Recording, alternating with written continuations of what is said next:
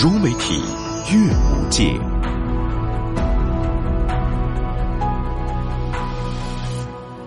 让诗歌进入影像，让阅读拥抱光影。散文诗，一本可以听的杂志，创刊于一九八五年，是当代第一本公开发行的散文诗期刊。被评为中国期刊方阵双校期刊，第二届国家期刊奖百种重点期刊，第三届国家期刊奖提名奖，第九届向全国少年儿童推荐百种优秀报刊，让阅读不仅仅是阅读，而是一种生活的视听美学。二零二零年，散文诗以新的开本、版式和多媒体融合，是全国第一家实现声音、视频及纸本自主切换与共享的诗歌杂志。在过去，散文诗是诗歌文本及理论建设的引领者和探索者，是新时期散文诗发展进程的推动者。与见证人，在未来，散文诗是开创当代影响生活方式的倡导者与践行人。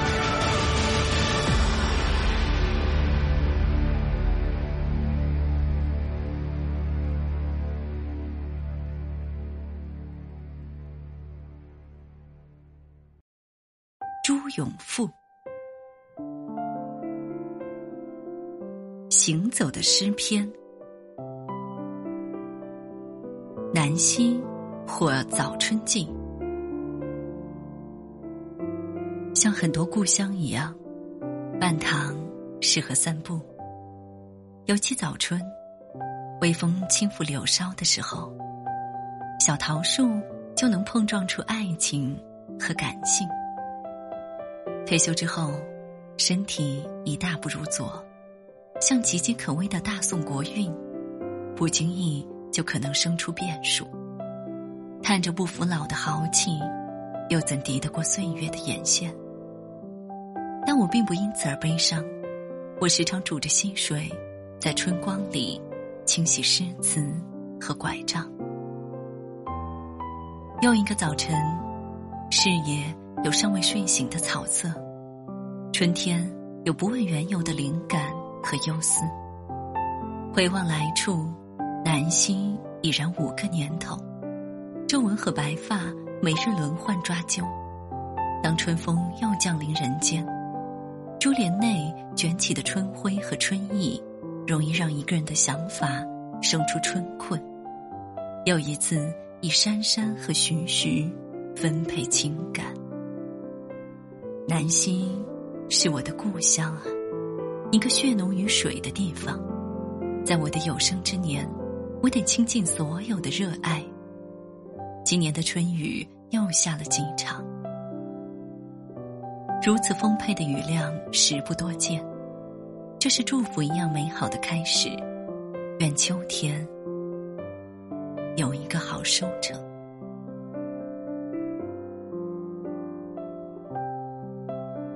桃花坞简史。农桑之地，要活出浪漫和诗意，这急需讨论：是先长出桃树，还是先长出诗？事实证明，得先长出园子，而后长出姓名和简史。桃花坞继承，恒河表态成桃花河，两岸的桃树数量已足够多。金鱼路姓徐，囊括尽桃花的地域和生平。当北宋的朝廷燃起元初的战火，那是另一种复兴的桃花。当桃花坞还叫桃花坞，曾经的梅姓和张姓已随了流水，只是桃花一如修辞，徒留余霞。曲水流觞的典故去了远方，商贾和诗人浓缩成祝福版的木刻年画。当然，有必要提到一个书生，姓唐，用一支画笔为桃花续命。桃花的前世今生始成。历史里住进一座桃花庵，沿河两岸置办下大容量的喧哗和熙攘。在一个诗歌艳如桃花的时代，唯有桃花庵歌，最具生活的原型和情态。